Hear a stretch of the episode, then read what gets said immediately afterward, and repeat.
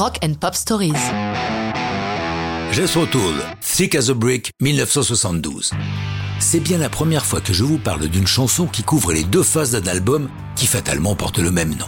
72, l'année a de l'importance, nous sommes dans une période où le rock dit progressif prend son envol. Ian Anderson, leader et incarnation de Jethro Tull, a cette idée saugrenue suite aux commentaires sur Aqualung, leur album précédent. En effet, il avait été accueilli comme un album concept qualificatif qu'Anderson réfutait. L'idée de cette chanson qui couvre deux faces, 22 minutes 31 pour la première et 21 minutes 05 pour la seconde, est donc ironique. Vous voulez un concept album? En voilà un Thick as a brick, littéralement épais comme une brique, qu'on pourrait peut-être adapter en français par bas du front, parle des gens qui ont un esprit si épais qu'aucune pensée nouvelle ne peuvent y pénétrer. L'histoire est celle de Gérald Bostock, 8 ans, et le texte est présenté comme étant de la plume du jeune garçon. Il est récompensé par un prix pour ce poème, mais son prix lui est retiré car il a prononcé le F-word, fuck, à la télé. Cette chanson-album n'a pas pris beaucoup de temps à Ian Anderson.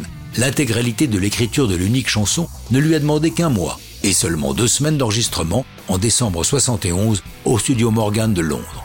Pour sa sortie, le 3 mars 72, Thick as a Brick a pour pochette un faux journal d'une douzaine de pages, les nouvelles d'une bourgade, The Sinclair Chronicle and Linwell Advertiser, dont le gros titre du jour est la déchéance de son prix du jeune Bostock. Comment fait-on pour passer à la radio une chanson qui dure deux fois 20 minutes? C'est le problème qui se pose. Ian Anderson raconte.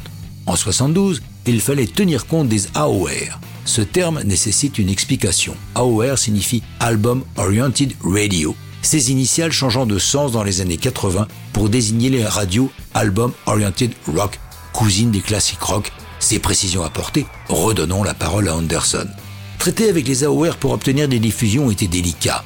Il nous fallait réfléchir aux moyens pour eux de jouer Fake as a Brick, donc plutôt que de les voir arrêter le disque n'importe où, nous avons édité un single qui n'a été envoyé qu'aux radios c'était les seuls susceptibles de nous jouer, nous n'avions pas le choix.